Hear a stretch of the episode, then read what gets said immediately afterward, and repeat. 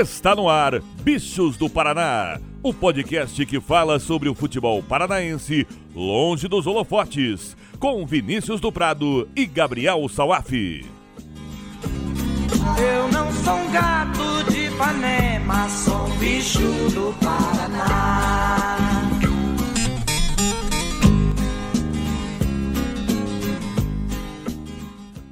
Alô, gurizada, tudo beleza? Eu sou Vinícius do Prado e chegamos à edição 60 do podcast Bichos do Paraná. Aqui nós conversamos sobre tudo que rola no futebol paranaense. E para isso, trago comigo o rei do Atílio Jonetes, Gabriel Salaf. E aí, Salaf, beleza? Fala, Dudu. Fala todo mundo ligado aqui no podcast. Agora a gente pode jogar aquele futebolzinho master de Curitiba no último level. E essa semana que nós tivemos, final de semana, no caso, nós tivemos vitórias de Paranaense brasileiro e a série Acesso, né, de Acesso Paranaense, totalmente embolada. A gente já pode pegar cartão de isento no ônibus, que esse programa 60 chegou. E a gente pede sempre para você, caro ouvinte, nos seguir no Twitter, arroba bichos do PR, também se inscrever no agregador favorito. E nessa edição vamos comentar sobre a divisão do Campeonato Paranaense, divisão de acesso do Campeonato Paranaense, que, como o Salaf diz, está muito embolada. Novo líder de novo. A cada rodada, um novo líder. Também vamos falar muito de Série D. Tivemos o confronto paranaense entre Cianorte e FC Cascavel, jogo de ida.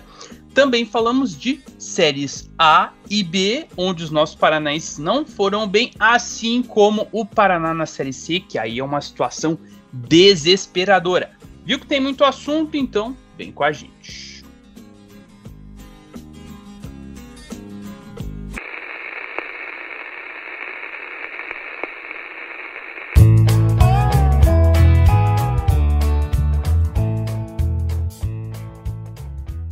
Começando com a divisão de acesso do Campeonato Paranaense, tivemos no sábado a quinta rodada e a classificação ficou ainda mais embolada a começar pela liderança que tem novo dono, o São Joséense.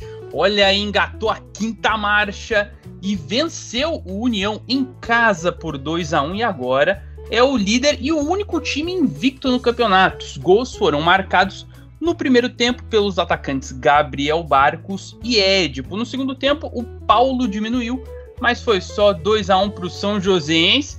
Agora é o lugar que a gente estava esperando o São Joséense, Salaf, pelo investimento inicial. E aí aproveitou um confronto direto para vencer e estar lá na ponta da tabela. Pois é, Dudu, acho que a gente até comentou isso no último jogo, o quão essencial foi essa vitória contra o Apucarana na última rodada. Era um jogo que importava muito para o São Joséense e, e, essa vitória, justamente num jogo contra uma equipe que estava lá em cima até ali na competição, pesava. E, e, pesou, e foi muito bem, né? É aquela lavagem de alma, né? Aquela, aquele moral lá no alto. Foi isso que aconteceu com o São Joséense. A gente sabe que às vezes um time precisa de uma vitória para desencadear estava travado. E o São José conseguiu uma apresentação muito boa no estádio do Pinhão. Não fez gol, mas o Gabriel Honório fez uma baita de uma partida. E, e a equipe São José dos Pinhais consegue, justamente isso que você falou, consegue vencer um outro invicto, né? Uma equipe que estava, não vou dizer surpreendendo, porque o União é um time forte nessa segunda divisão, mas estava sem perder, estava conseguindo fazer bons jogos, vencer seus jogos, fazer excelentes partidas fora de casa. A gente tem que lembrar disso. O União venceu o Iguaçu e União da Vitória, por exemplo. Estava muito forte essa campanha do União. Né? Tinha sido só um jogo fora de casa, na verdade, mas foi um baita do resultado, inclusive. Enfim, e o, o, o São mostra sua força, né? O Marcão aos poucos ou não vai conseguindo encaixar esse time a tempo, vamos dizer assim, né? Porque a gente sabe, a gente passou da metade do campeonato já nessa rodada. Olha só, daqui duas semanas vai estar com tudo definido já para decidir o acesso. Passa muito rápido esse campeonato. Talvez o Paranaense principal não tenha terminado a primeira divisão. E aqui a gente já tá, vai estar com os, promovidos né, para a elite do ano que vem. Enfim, acredito que é um resultado importantíssimo. O São Joséense consegue mostrar sua força. Como você bem contou, era um duelo direto, era um duelo entre equipes que vinham fortes, que são fortes promessas, até mesmo na briga pelo acesso é, dentro da competição e provaram isso dentro de campo, lá no estádio do Pinhão.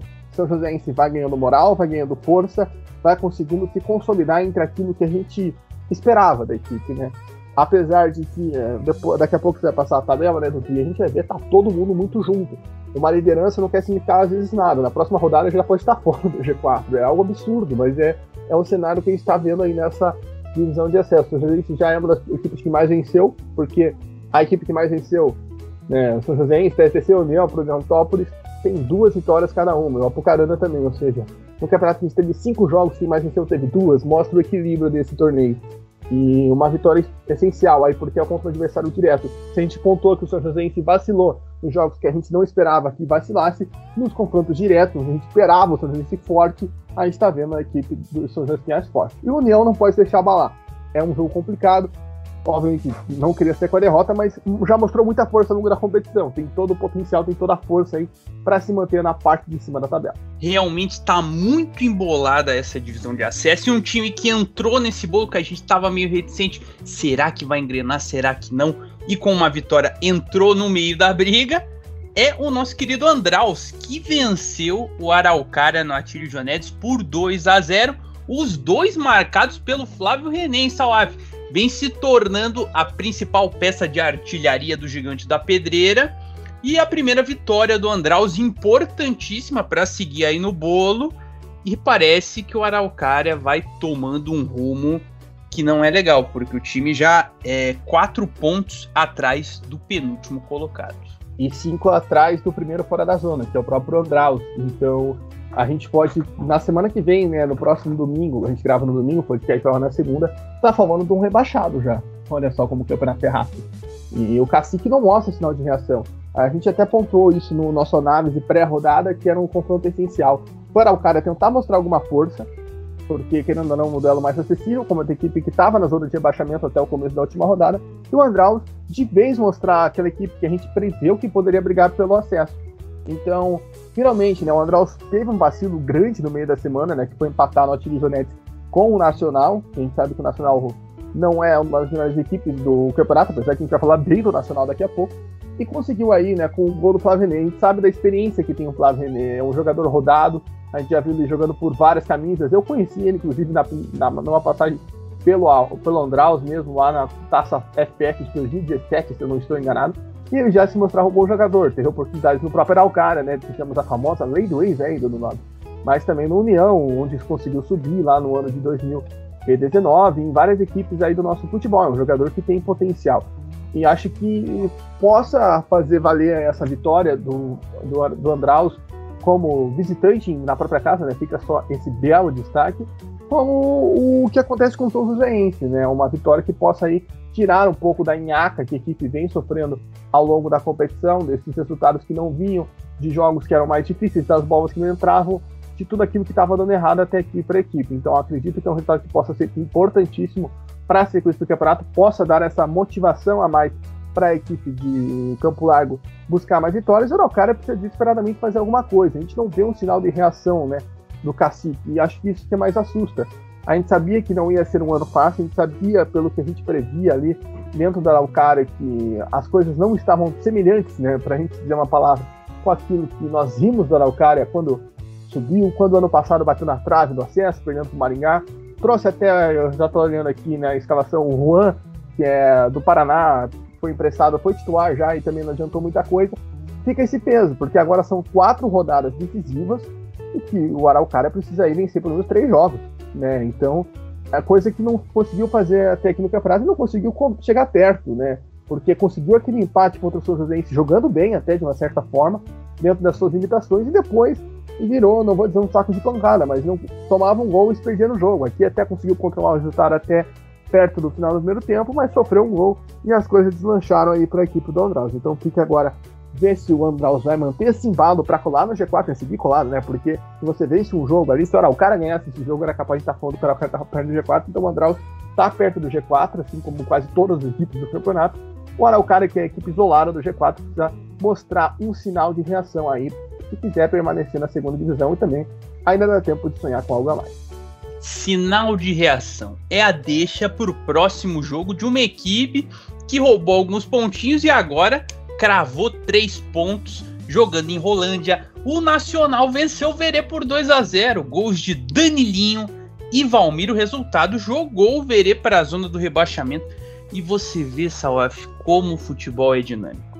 A gente falava na rodada passada que o Verê goleou para o Dentópolis, poderia vir com uma moral alta, ainda está próximo do G4. Tirando o Araucária, todo mundo está ali na briga. Mas assim, Com aquela goleada, a gente imaginava que o Verê ia para cima e perdeu. E o Nacional, que foi bliscando de pontinho em pontinho, alguns empates, ganhou e passou o Verê na tabela. Pois é, e outra coisa curiosa que o Bruno Rodrigo, nosso parceiro lá de Cascavel, de Prima Paraná, pontuou, é que o Verê iniciou a rodada na quinta colocação, ou seja, na porta do G4 e terminou na zona de rebaixamento. Olha só como que tá embolado, né? Talvez esse jogo seja o sinal de como o campeonato é embolado e também imprevisível. Porque se nós fôssemos fazer um bolão, Dudu, acho que eu e você iam perder dinheiro. Pelo menos, né? Acho que não seríamos dois que apostaríamos no Nacional. Mas... Ah, eu ia perder dinheiro também. Com todo respeito à equipe do Nacional, que mostrou seu valor. Acho que isso que estava pesando para a equipe de Rolândia até aqui na competição. Obviamente conseguiu empate, mas até mesmo como eu cito, né, no jogo contra o São Joséense, eu ouvi o narrador falando, o Nacional encontrou o seu gol, né, o comentarista, quer dizer, de, da própria Rolândia falando isso, né, o, o, Nacional foi lá e conseguiu encontrar o seu gol no jogo. Então, é só para você ver aí como que pesa é, é um elenco aí que talvez não seja tão confiante, mas que conseguiu aí nessa partida segurar a equipe do Verê, segurar essa juventude, né? Era um duelo da juventude, a gente até comentou isso, né? Que são duas equipes que investiram na juventude. O Verê talvez com um projeto mais sólido, que a gente já mais conhece, o Nacional, em trazer aí um, um, um empreendedor, um, um, gestor de futebol, vamos dizer assim, que já é rodado pelo Estado, já ocupou aí várias equipes como cargo de diretor de futebol, apostando aí nesse nome e, e ele trazendo alguns jogadores do seu conhecimento. E o, Nacional aí conseguiu, né? Fez um gol de pênalti no final da primeira etapa e no segundo tempo matou o jogo num contra-ataque, né? O Verê deixou ali a defesa exposta e o Nacional soube ser fatal. Uma vitória muito comemorada pelo time de Rolândia. A gente sabe da importância que é você conseguir uma vitória dessa em casa, a primeira vitória nacional no campeonato. Só o cara não venceu no campeonato, quero ressaltar isso.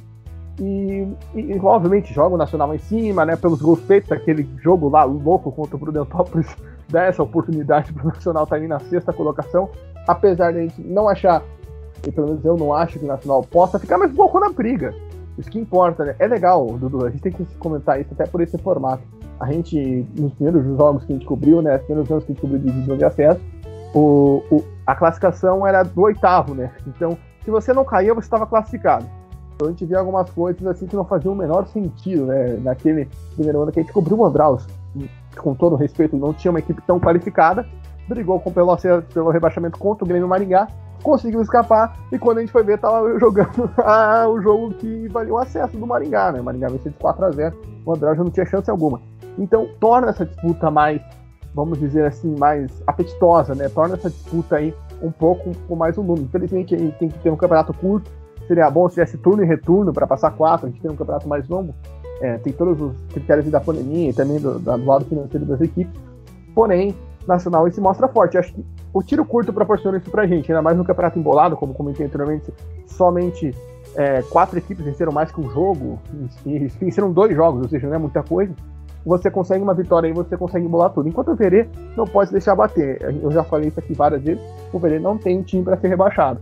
Tem que se manter firme aí para os próximos jogos, tentar explorar a força do, do seu campo lá em, no sudoeste do estado, também a força da juventude para sair da situação. Acredito que ambas as equipes possam surpreender e aparecer no G4 como um time que está ali na quarta colocação. Né? Exato, e que soube se recuperar muito bem em relação ao resultado da rodada anterior. Estamos falando do Prudentópolis, o rei da força mental nesse começo de divisão de acesso, que venceu o Apucarana por 3 a 1 resultado importante, até o Apucarana, que começou bem, agora já coleciona uns resultados não tão bons. Gols do Prudentópolis marcados por Ítalo, Mauro, Guilherme, nosso grande Mauro, e o Robert. E o Fernandinho diminuiu para o Apucarana.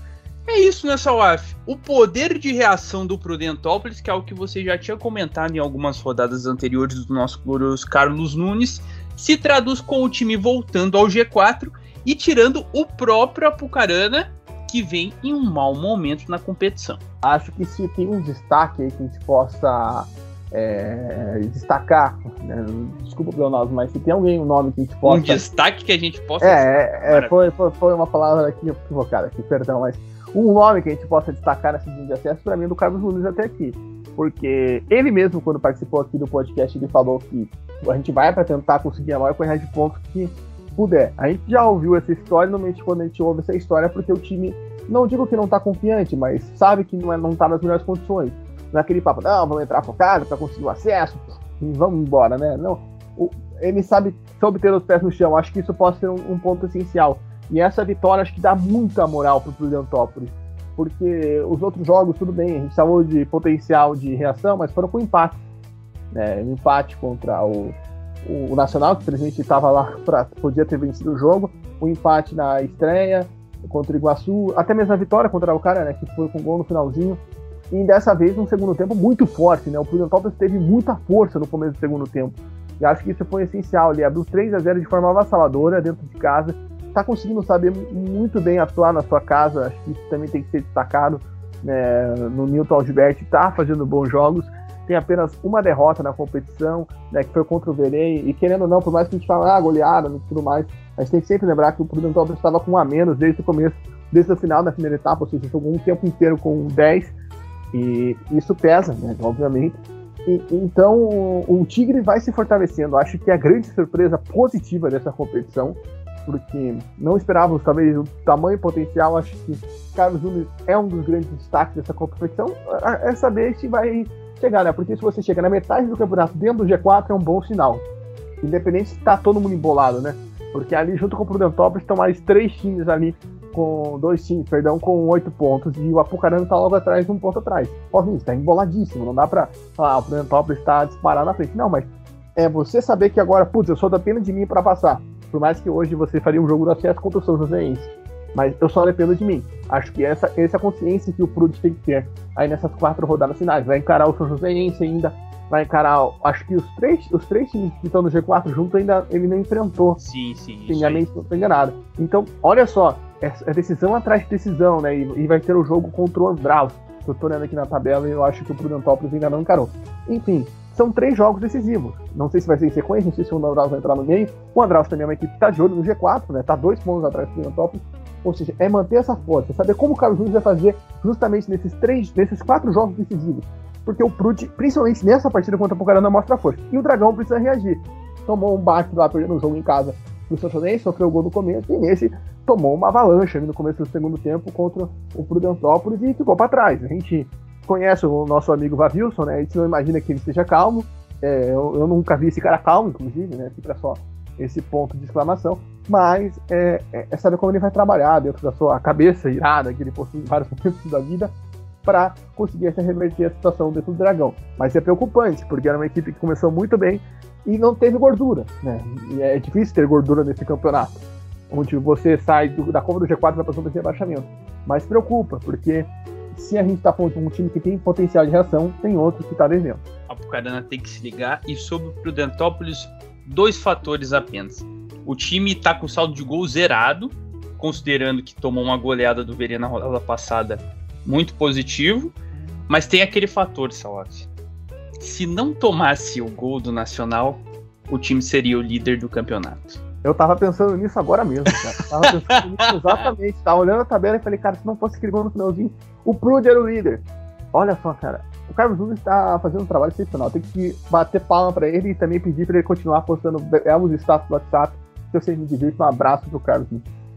Isso aí é só para os clientes VIPs do podcast Bichos do Paraná que vão ter esse prazer de ver os status do nosso glorioso Carlos Nunes. E olha, numa, numa competição tão equilibrada quanto a divisão de acesso, nessa rodada tivemos uma curiosidade diferente. Apenas um jogo terminou empatado. Iguaçu e PSTC ficaram no 2 a 2 em União da Vitória. Os zagueiros Jonathan e Thiago marcaram para a Pantera e o lateral artilheiro Igor Bozel tá metendo gol pra caramba e marcou os dois da equipe Procopense. E aí, Sawaf, o que, que dá para dizer? O PSTC não conseguiu aproveitar a chance de assumir, é, de ficar com a liderança, né? Porque acabou empatando o jogo. E a equipe do Iguaçu segue aí na briga contra um adversário difícil, mas em casa. O que, que dá para tirar desse empate aí? Eu acho que pesa para os dois lados, Dudu, porque o, o PSTC saiu na frente, né? Fica esse destaque logo na primeira etapa. O Iguaçu foi buscar o um empate depois da virada e acabou tomando um empate aí com 36 do segundo tempo. Então pesa para os dois lados, né? Porque fica, putz, a gente podia ter vencido o jogo para os dois lados. É curioso, né? Porque você falou que competição equilibrada, foi esse empate. É porque nessa divisão de acesso teve muito empate, né? Exato, isso que me chamou a atenção. Nessa só um empatezinho? Um empatezinho. Pô, poder ver, né? Pra rodada a gente teve quatro empates né, anteriormente. Enfim, é, é, é, foi um jogo truncado. Acho que isso prova mais uma vez aquilo que eu falo aqui no podcast. Que o Iguaçu é uma equipe que tem potencial para buscar acesso. Eu ainda acredito nessa equipe da Pantera que começou mal, começou oscilando, tenta se reencontrar, né, conseguir uma vitória na última rodada e agora tenta voltar e dar a volta por cima, se fortalecer, ainda não conseguiu vencer em casa e acho e falo isso sem medo algum, Dudu. Se tem um time que perde com o jogo com o público fechado é o Iguaçu, porque a torcida de União da Vitória, a gente sabe como é apaixonada pelo Iguaçu. Quando o Iguaçu voltou há dois anos atrás, que teve todo aquele embrólio lá com o Grecal, o Iguaçu botava duas mil pessoas em jogo de terceira divisão. Isso aqui a gente não vê em jogo de campeonato paranaense, às vezes. E lá em União Vitória tem essa força local, tem essa força motriz, e acho que tem um time que perde esse fator casa dentro da competição. Iguaçu União também. E a gente sabe, né, como é o sudoeste do estado, ainda mais agora tem o Azures, enfim. Mas, voltando aqui para o PSTC, é um jogo truncado e um jogo que espera de duas equipes que são candidatas, né, ao acesso, postulantes ao acesso, para falar uma expressão, expressão bonita. Mas, como eu falei, pesa esse lado. E fica o destaque pro Igor Bozel, toda rodada fazendo gol, né? É, é, é uma contratação aí que a gente falou que tinha expectativa do Neilson, né, que era o, o homem gol do Londrina aí há algumas rodadas atrás, alguns anos atrás, o Igor Bozel também passou pelo Londrina. Quem está sendo aí o destaque é o Igor Bozel, né? Outro ex-Londrina, só para salientar o nosso ouvinte do Bichos do Paraná, tem uma bela arte aqui do, do site da federação, entre as caras que deformadas. O, o, Igor Bozel divide a artilharia do campeonato junto com o Flávio René, que também já foi nosso destaque no, no, aqui no podcast. Então, é, é, é, foi um jogo aí que prova isso, né? Que são duas equipes que são postulantes. É ver, o PSC acho que tem gás, né, a gente já falou várias e várias e várias vezes, o Reginaldo Vital, que a gente vai continuar falando, porque era um treinador que tem muita capacidade, vai ter um jogo em casa, é dificílimo na próxima rodada, com uma equipe que busca reabilitação, enquanto o Iguaçu tem o jogo para conseguir aí, terminar com essa seca de vitória em casa, né, que com certeza atrapalha a Pantera, porque como disse, o Iguaçu, se a gente tivesse público, era uma equipe que provavelmente seria muito beneficiada desse fator casa e ainda não conseguiu explorar. Talvez essa próxima rodada seja a hora para isso e para, enfim, colar e chegar de vez na briga do G4. É isso. Rodada passada a limpo. Vamos à classificação e, gente, no momento, tirando o Araucária, que está em último e com um pontinho apenas, dá para acreditar em todo mundo, hein? Você vai ver agora porque, ó. Primeiro colocado, São José. Você vai ouvir, né? Você vai ouvir imaginário, na verdade. Primeiro colocado, o São Joséense com 9 pontos. Na sequência, três equipes com 8, segundo o PSTC com saldo de gols mais 2. Em terceiro, o União com saldo de gols mais 1. E em quarto, o Prude, como eu salientei, o saldo de gols 0. E aí fecha o G4. E em quinto, nós temos o Apucarana com 7 pontos. Aí, sexto, sétimo e oitavo com 6 pontos. E aí nós temos uns critérios diferentes aqui. Por quê? Porque o saldo de gols, tanto de Nacional, que é o sexto, quanto de Iguaçu, o sétimo, quanto de Andraus, o oitavo, é mais um. A diferença é que o Nacional tem oito gols marcados. Aí a importância daquele empate poupudo contra o Prudentópolis. Na questão de Iguaçu e Andral, sétimo e oitavo, ambos têm sete gols marcados. A diferença está no número de cartões amarelos. 14 para Iguaçu e 16 para o Andraus. Pantera disciplinada está ficando na frente. Aí em nono nós temos o Verê com 5 pontos, e aí sim uma grande diferença.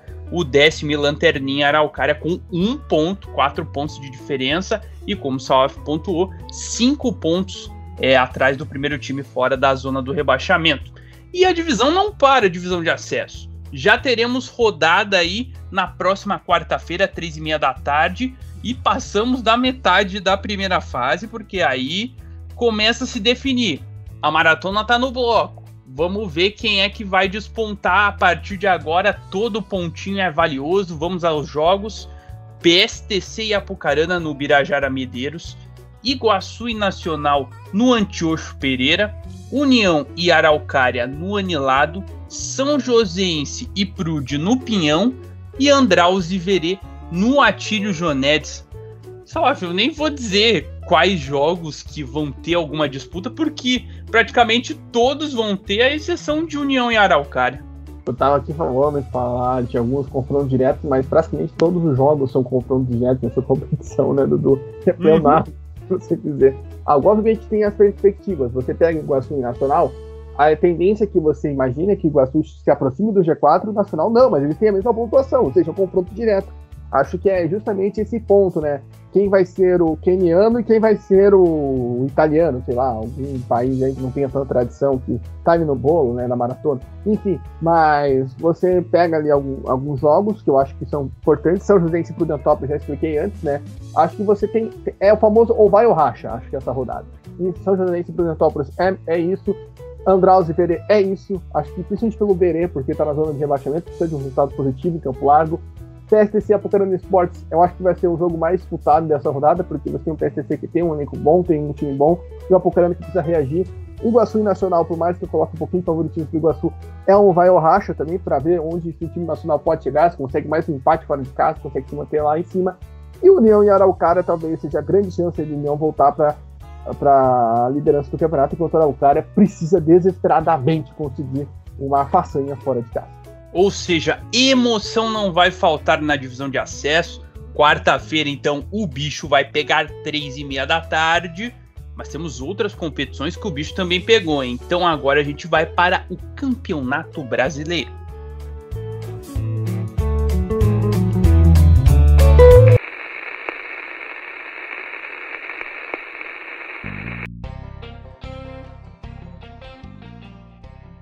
Escalando as divisões, vamos começar com a Série D, que teve final de semana com confronto regional.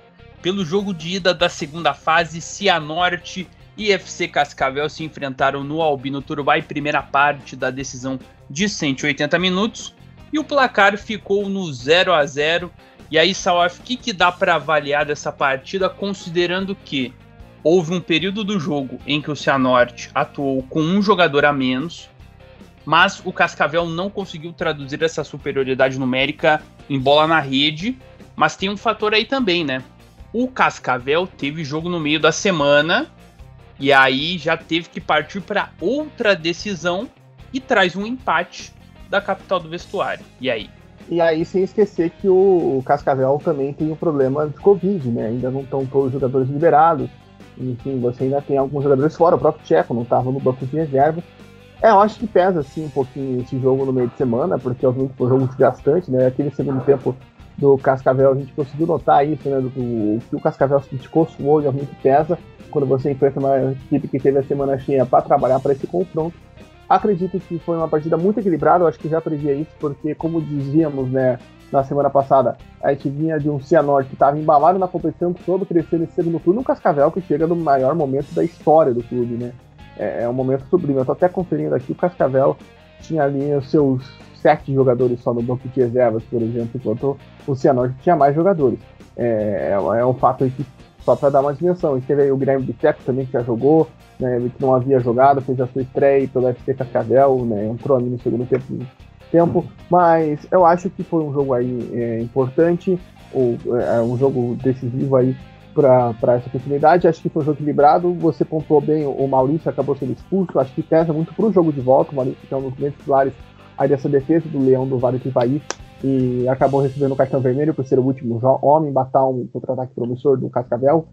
Mas, de fato, como você pontuou, o Cascavel, acho que pelo cansaço até, e também por aquele fator até que a gente já discutiu aqui em outros momentos, é, é, é, um time que. É um time não, um time que eles conseguem se defender melhor, às vezes com 10, né? Porque junta aquele bolo, e se de fato você não precisa da vitória, é, você pode conseguir se defender até melhor, né? É aquele ferrolho e bicanca pra frente.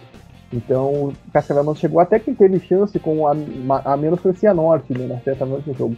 Mas em, em meio confronto equilibrado, o, o que dá para pontuar é que o primeiro tempo quem teve esforço por trás foi o Cianorte, no segundo tempo, o Cascavel, talvez a mais clara do Cascavel, quando o João Pedro ingressou na área, e em vez de chutar pro gol, tentou um toque do Léo Itaperuna e o Fabrício se atirou na bola e salvou a equipe da casa. Então, é, o Maurício, perdão, se atirou na bola e salvou. É, é, acho que foi um confronto equilibrado, obviamente o Cascavel sai com vantagem, né, não dá para negar. É, é, esperar o jogo da volta, né, Dudu? Acho que é um, a gente já esperava esse confronto equilibrado, a gente lamentou por esse confronto ter acontecido agora, porém, é, esperar os próximos no próximo final de semana, que com certeza vai pegar ainda mais fogo, até porque não tem para onde correr, né? Vai ser ali e dali não passa nada. Exato. Ou vai o racha, um avança, outro fica pelo caminho. Próximo sábado, 4 horas da tarde, no Estádio Olímpico Regional Colosso do Oeste. Tem o jogo de volta, não tem gol qualificado fora de casa. Então a conta é simples. Se empatar, nós teremos pênaltis e quem vencer leva. Então vai ter bastante emoção aí pro jogo da volta pela Série D. Agora a gente sobe para a Série C, mas a Série D não, não foge aqui do nosso papo, porque o Paraná, infelizmente, está muito perto de ir para a Série D pela primeira vez na história. Era um confronto chave nesse domingo contra o Mirassol na Vila Capanema. O time precisava vencer para ainda ter chance de alcançar ali o Mirassol em número de pontos, talvez até né, passando aí a equipe paulista, mas agora ficou impossível de passar o Mirassol e muito difícil de passar o São José na tabela. Isso porque a equipe paulista venceu por 1 a 0, gol de Matheus Anderson, um golaço inclusive, e venceu a equipe do Paraná por 1 a 0 Salaf, o que já era muito difícil, agora assim, virtualmente o Paraná está rebaixado. É só se acontecer uma combinação dentre várias para o time escapar da Série D, mas até pelo que foi visto, né, ao longo da competição e do ano, muito difícil de escapar da realidade. Muito difícil, Dudu, até pelo adversário o Paraná tem na semana que vem, é o líder do grupo. Mas acho que o que a gente tem que pontuar nesse jogo é que, primeiro, a gente está falando do Paraná virtualmente rebaixado porque aconteceu um resultado impressionante nessa rodada, né? Que foi o São José perdeu o jogo em casa. Se o São José tivesse empatado o jogo no Passo da Areia, a gente estaria falando de um Paraná rebaixado já. O Paraná só não está rebaixado por esse mísero detalhe. O, o, o, São José venceu o jogo até os 37 do segundo tempo, né? Perdeu de virada para o Figueirense. Mas falando do jogo da Vila Capanema, principalmente no primeiro tempo, o, o, Paraná acabou tendo tudo que podia dar errado, sabe? Quando o time está em uma fase tudo dá errado. Por quê? O gol primeiro, o Bandeirinha anulou e foi um gol totalmente legal, né? Fica só esse ponto. Foi um gol completamente legal do Gustavo França, ele recebeu a, bola em condições.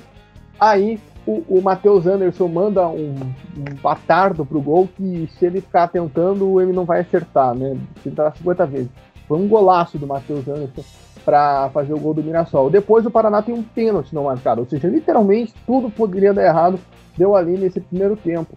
E acho que pesou isso na cabeça dos jogadores. O Paraná não conseguiu virar um jogo nesse ano, né? Basicamente.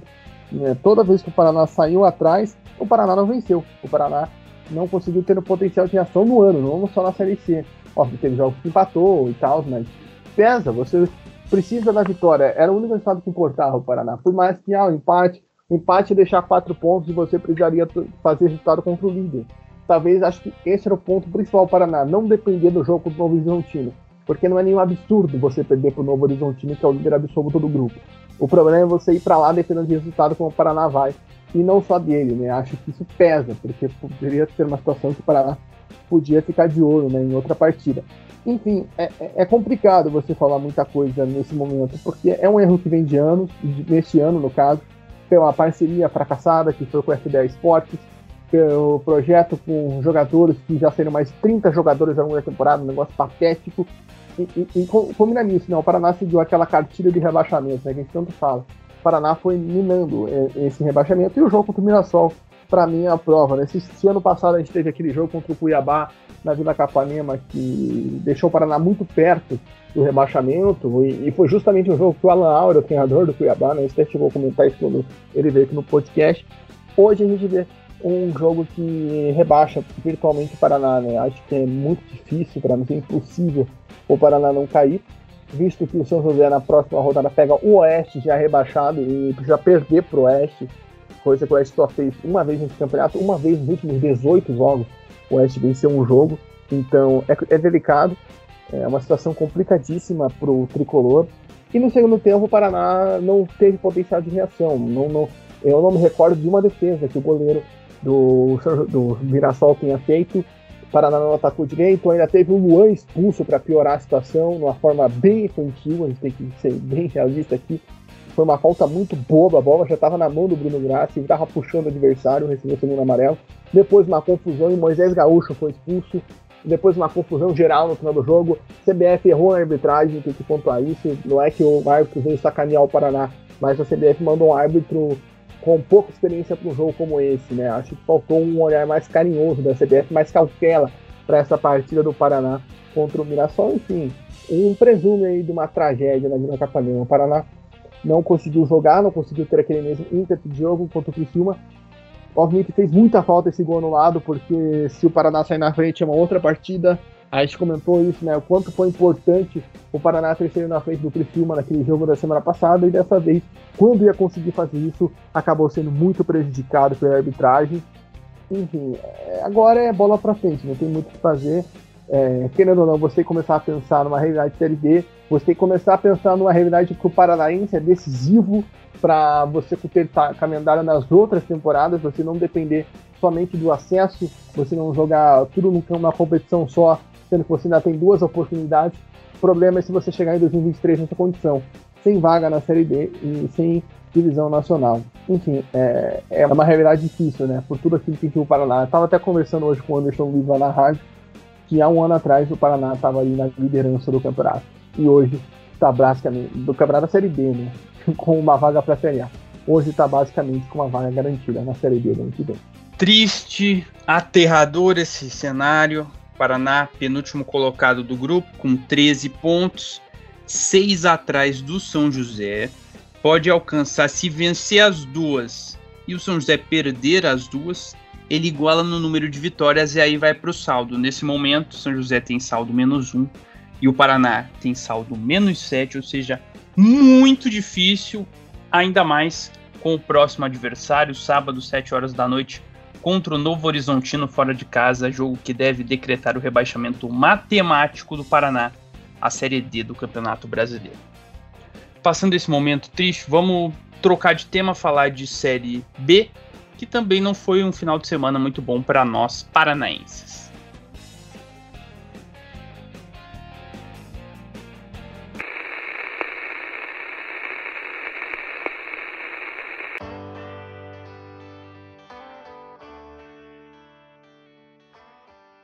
Pela segunda divisão, Operário e Londrina tropeçaram, começando com o Tubarão. O objetivo era um bom resultado para melhorar ali um pouco a situação na luta contra o rebaixamento à Série C, mas tinha pela frente o Botafogo embaladíssimo e deu fogão no Rio de Janeiro 4 a 0 gols de Varley duas vezes, Daniel Borges e Marco Antônio.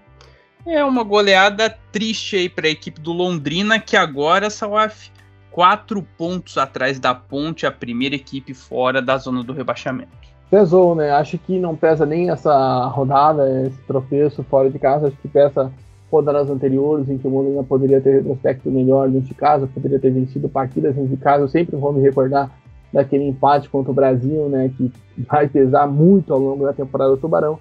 E acho que o jogo foi decidido ali num fator exclusivo, que foi a expulsão do Marcelinho logo no começo da primeira etapa. Acho que esse foi o ponto crucial né, que acabou abalando Londrina para o resto da, da, do jogo. É, é muito delicado, você passa por um momento assim dentro da partida, você perde o potencial de reação. E logo depois que o, que o Marcelinho é expulso, nem 5, 10 minutos depois, o Botafogo encaixa em uma sequência de três gols seguidos. Então ali acabou o jogo. Né? Acho que esse primeiro tempo do Molina acabou, obviamente sabia que é uma partida difícil. O Botafogo tá embalado, ó nós aí, né? Como já diria a música que o Chá e o Varley dançaram ali, um vídeo que rola na internet.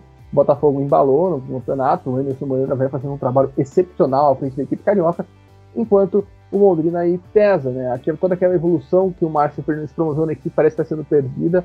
A gente torce para que nesta semana, né, nessa próxima rodada, o Londrina consiga botar em execução aquilo que a gente conseguiu, não digo se acostumar, mas aquele potencial que a gente conseguiu ver no Tubarão né, do, nos últimos jogos seja aplicado. Acho que essa é a nossa expectativa aí para essa, essa próxima rodada, esses próximos jogos.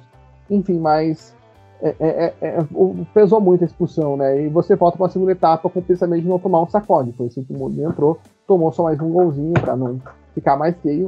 É, é, você conseguir manter o foco, né? Acho que é o principal. Você não se perder, não perder a cabeça. A gente sabe o quanto bagunçado tá ali aquela, zona de baixo da tabela, porque os times são muito irregulares, né? Assim como a Londrina é, mas você tem o próprio Vitória ali, que agora ainda dá uma sequência de vitórias, né? Tum, né? Perdão pela palavra repetindo novamente, mas embalou ali uma sequência positiva e logo cai. A mesma coisa que aconteceu com Vila Nova. Você tem o Brusque se aproximando, o Cruzeiro que conseguiu dar uma disparada, enfim. É tudo muito embolado nessa região ali. Só o confiança do Brasil está ficando para trás. O Londrina não pode ficar para trás, é aquilo que a gente já comentou. E essa diferença aí para a ponte de quatro pontos já começa a abrir um, um alerta, né? Fazer com que a gente ligue uma sirene aí para que o Londrina reaja na competição e possa voltar a encostar nesses concorrentes mais diretos. E para isso vai ter que vencer o próximo confronto contra o CSA no Estádio do Café, sábado, 4 e meia da tarde. Já o Operário tá sempre naquela oscilante, né? Rouba alguns pontinhos aqui, outros ali, mas já perde alguns confrontos que poderia ter ganho e fica longe ainda mais de colar no G4. O time jogou contra o Sampaio Correia no Maranhão, um time que está ali próximo dele na tabela, mas o Fantasma ficou no 0 a 0 e agora, Salaf, a radiografia completa do, do operário aí, um time de meio de tabela, né? Porque o time está 10 pontos à frente do Vitória, primeira equipe é, dentro da zona do rebaixamento, e a 7 pontos do CRB, que é o quarto colocado, então ainda com uma vantagem mais para cima, mas um time bem localizado no meio da tabela porque oscila demais na competição. Pois é, e, a gente poderia estar tá falando aqui né, de um resultado positivo, um empate fora de casa com o Sampaio Corrêa, que querendo ou não é uma equipe direta aí nesse tumulto de tabela que é a região próxima do G4, mas infelizmente até pelos resultados recentes do Operário nesse começo do segundo turno, a gente já viu um Operário mais distante do G4. Né? A gente já vê ali as quatro equipes, querendo ou não, que estão no G4 conseguindo disparar se você pega para ver a tabela ali, entre elas o Curitiba, ainda bem, mas infelizmente o Operário não consegue se aproximar. É, eu acho que esse resultado pesa do, pela, pela derrota que o Operário teve contra o Vitória na última rodada em casa e também pela situação de jogo. Óbvio, o, o Sampaio Corrêa teve um pênalti perdido logo no começo do segundo tempo e, na minha visão, o Simão até podia ter sido expulso, né? o árbitro deu uma colher de chá, vamos dizer assim, né? porque ele fez uma bobeira, o Diego Barbosa roubou a bola e e ele acabou tendo que fazer o pênalti e o árbitro não, não, não, não, não expulsou e ainda depois o Nacho errou o pênalti, né? Enfim. Mas o Operário teve uma chance clara com o Marcelo né, na primeira etapa, que o Paulo Sérgio coloca na cabeça dele, ele cabeceia para fora ali na frente do gol, né? Uma chance claríssima que ele acabou perdendo. Teve outras oportunidades no segundo tempo. Digamos assim, o jogo foi mais do Sampaio, o time da casa, normal, inclusive na reta final do jogo fez uma pressão absurda. Porém, o, o, as chances assim reais, claras, aquelas que a gente fala, putz, não podia ter perdido, foi do operário fora o pênalti, obviamente, né? O Sampaio aí acabou tendo a grande oportunidade do jogo. Mas enfim, pesa por conta desse retrospecto. O, o, o, operário não consegue embalar, não consegue ter uma sequência de jogos, não consegue ter uma sequência de vitórias e acaba ficando para trás né, na, na classificação, longe do G4, infelizmente. Mostra que seu lugar é o meio pela tabela. O que não pode acontecer é ficar tanto para trás que a gente está vendo ali uma reação de algumas equipes que estão próximas da zona de rebaixamento. O Cruzeiro é uma delas, como já citei anteriormente. É o próximo adversário do Operário, inclusive. E, e, isso não pode pesar, né? O Remo também vem num momento muito bom dentro da competição. Isso não pode, não, pode pesar para o Operário na competição que ele possa, vamos dizer assim, ir para partes mais baixas da tabela. Isso o Fantasma não pode imaginar de maneira nenhuma. Para isso, é fundamental também vencer o próximo jogo, como o Salaf disse, é contra o Cruzeiro, hein? O jogo acontece na quinta 7 horas da noite no Mineirão. Classificação da Série B, a gente lembra né, que o Curitiba já tinha jogado na rodada, não jogou no final de semana, mas sim no meio, né? Então é, foi uma rodada que prolongou-se ao longo da semana. E o Curitiba é o líder da competição com 45 pontos, 3 à frente do Goiás, que venceu o CRB e aí fica com 42. G4 também formado por Botafogo com 41 e, os, e o próprio CRB com 40. O Operário nono colocado com 33 pontos, bem distante aí da equipe alagoana. E na zona do rebaixamento, Vitória com 23 pontos, Londrina com 21. E Londrina aí não, hein? 19 Brasil de Pelotas com 16. E o último é o Confiança com 14. Essas as informações da Série B. E agora a gente muda para a Série A.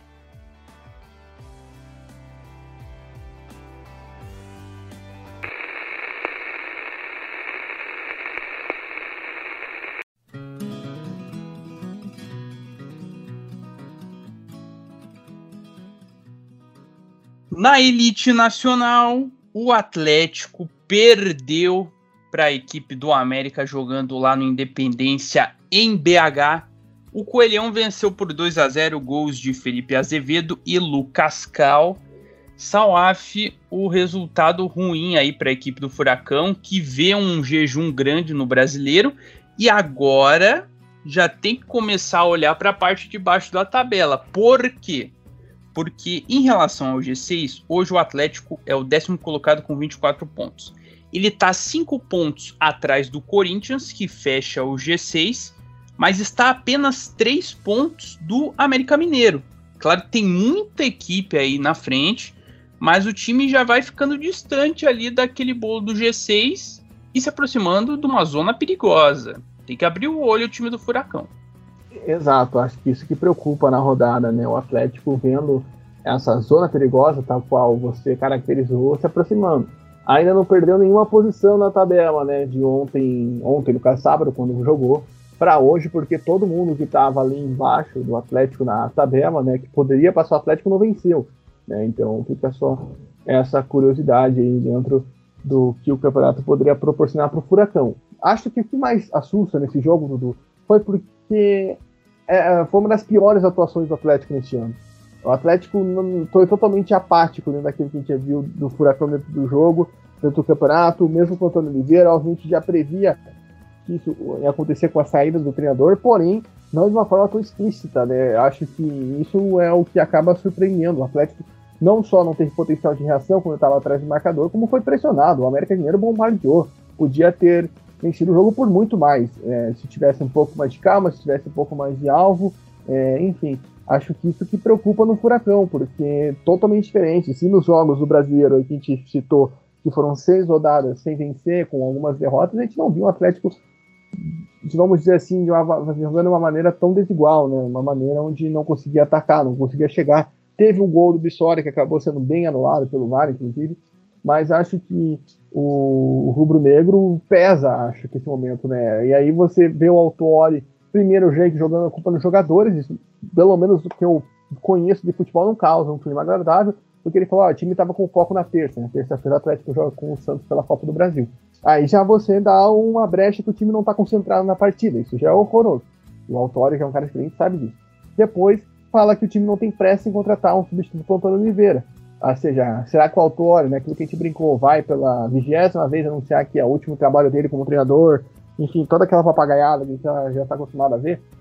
É, é, complicado, porque quem assinou a súmula como treinador foi o Autuori, mas quem ficou ali dividindo o cargo com o Bruno Mazzaroni. Lembrou muito o que acontecia no passado. Vai ser o Bruno Mazzaroni? Então coloca o Bruno Mazzaroni logo. Não fica nessa de, ah, tem nomes na mesa, a gente está vendo, está estudando, mas não temos pressa. Porque o tempo está passando. E acho que uma falta de liderança dentro do vestiário do Atlético pesa nesse momento. Você vai ter aí duas decisões seguidas, além de o campeonato, como a gente está pontuando, o Atlético já não está numa zona confortável. Óbvio, você brigar por uma vaga na Libertadores é sempre bom. É óbvio que o Atlético queria isso até o final, mas se você tem essa condição de chegar por outro caminho, você tem dois caminhos, é, é totalmente aceitável você, talvez, não, não digo desgarrar, mas talvez ter um pouco mais de dedicação nos outros do que nesse, no caso, neste brasileiro. A partir do momento que você já está longe desse caminho, você já vê uma realidade que é pior, se aproximar, e você não sabe o que vai ser nas próximas rodadas, enfim, é, você precisa fazer alguma coisa. O Atlético precisa fazer uma coisa para ontem, né? Considerando isso. Só para finalizar meu comentário, o, o Inter ainda não jogou, né? Quando está gravando esse podcast. Talvez quando você escute ele, o Inter já tenha jogado, ou não. Enfim, o Inter é uma equipe que ainda pode passar o Atlético na classificação, fazendo o Atlético cair para a segunda página da tabela. Mas é preocupante, porque, como disse, o Atlético não teve nenhum potencial. E só para finalizar, mais uma finalização, é, também é assustante a falta, talvez, de elenco que o Atlético tenha demonstrado. Porque o Atlético perdendo o jogo, o Autori vai lá e tira o Teran, o Teran desgastado, jogou pela seleção, para colocar o Márcio Azevedo de meia. É, é um quanto quanto integrante, né? Você fazer um, um, jogador que talvez possa ter a característica, né? Até pela idade, não joga tão bem mais como lateral, mas você tem que ter uma firmeza que o cara é meio de campo agora. E não ficar fazendo teste enquanto você está perdendo um jogo que você não mostra nenhum potencial de reação. Pesa porque você tem toda aquela questão do Jackson, tudo aquilo que está acontecendo. Enfim, são muita, muitas coisas acontecendo no Atlético nesse momento, Edu. E a gente não vê nenhum potencial, nenhuma firmeza da equipe para reagir dentro dessa competição. E o detalhe é que são cinco jogos do Atlético sem vitória. O último, inclusive, foi o jogo de ida das quartas de finais da Copa do Brasil contra o Santos 1 a 0 E o Atlético chega nesse mau momento de resultados, sem o Antônio Oliveira, para a sequência mais importante até aqui da temporada. Por quê? Oi. E são sete jogos sem vitória no brasileiro, seguidamente. E a pior então. sequência do Atlético nos pontos corridos é de nove jogos. Só fica esse detalhe. Pior ainda. E aí a gente vai vendo nessa UAF, ó, tem jogo agora no meio de semana pela Copa do Brasil, aí vai ter o Campeonato Brasileiro no fim de semana. Aí no outro meio de semana tem Sul-Americana, Brasileiro e Sul-Americano, os dois jogos contra o Penharol, papá em sequência. Como é que um treinador chegaria para botar uma cara nesse time para ontem, para fazer o, o, o time encontrar soluções e o autor que está lá, que poderia dar uma identidade ao time, não está conseguindo encontrar essas soluções também. Eu ouvi muita gente falando que o autor mostrou sua identidade, né? Porque a identidade do autor é aquele famoso é preciso saber sofrer. Lembra que quando ele. Oh, verdade. Ele é uma identidade, mas talvez não seja o a melhor para o time no momento, né? É, você pode dizer, ah, o é preciso saber sofrer do autor e já levou o Atlético com a Libertadores lá em 2017. É verdade, mas não é o que o Atlético precisa. E talvez esse jogo contra o América foi o que mais mostrou. O América tem várias chances de ataque, o Atlético talvez não tenha essa característica ofensiva que tinha naquele período agora. Por mais que ah, o atacante do Atlético aquela vez era Lucas Ribamar, mas tá bom. O Ribamar conseguia talvez ter mais volume de jogo que Kaiser e que o Vitória. Né? Lembrando o que o Ribamar jogou pelo América, né? Exato. Não teve lei do ex, infelizmente, ou felizmente, para o Atlético, no caso. Mas, enfim, é, é, é, um potencial aí que você tem que olhar. E, concordo com você, talvez, pelo que a gente viu aí nesse jogo, a, a característica, o padrão Autuori, não, não é o que o Atlético precisa ir para agora. E, obviamente, você não vai conseguir. Então, é melhor você ter uma definição. Bom, vai ser o Autuori até o final do mês, até a gente passar os jogos contra Santos e contra Penharol. Porque se a gente passar de Santos e Penharol, a gente vai estar numa semifinal de Copa do Brasil, que vai ser em outubro só o jogo, e uma final de Sul-Americana, que se não me engano, a final é em novembro. Você acha que possa saber melhor do que eu, Dudu? Sim, sim, só é, é em novembro. Eu só deixo eu confirmar o dia já te falo. Beleza, então você poderia ter um tempo para planejar para enfrentar um jogo possivelmente contra o Flamengo, né, já que o Flamengo venceu o jogo de vai por 4 a 0 e uma final que pode ser brasileira ou contra o Libertar. Mas enfim, você teria esse tempo. Então o Atlético precisa definir agora. Se vai ser o Autório daqui para frente, vai ser o Autório até terminar esse confronto contra o Penharol, se vai ficar enrolando, enfim, não, não pode ficar enrolando no caso. Mas precisa tomar uma decisão urgente. Porque realmente acho que isso afeta o time, afeta a produtividade do time, principalmente do E no momento que o Atlético está, a produtividade e todo o trabalho não pode, não pode ser afetado dessa forma por talvez uma falta de uma decisão né, urgente, vamos dizer assim. Exato. Olha, Salaf, eu achei uma notícia aqui da Gazeta Esportiva de julho dizendo que a decisão seria disputada no dia 20 de novembro. Tá? Não sei se se manteve esse dia mesmo ou se foi alterado, mas vai ser em novembro, isso é fato. Então o Atlético teria esse tempo aí em relação à Copa Sul-Americana. No Campeonato Brasileiro, como a gente disse, o Atlético então fica na décima posição, mas pode ser ainda ultrapassado pelo Inter. Talvez você que esteja nos escutando, para ouvinte, já saiba o que aconteceu com o Colorado, mas é fato que o Atlético precisa melhorar e para ontem.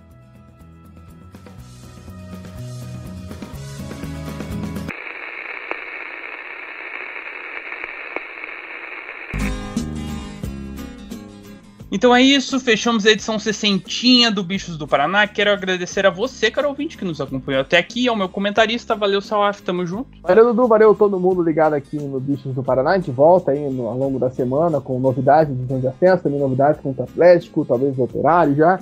Enfim, confirmando, é dia 20, 20 de novembro, mês da final, pelo que pude checar aqui rapidamente.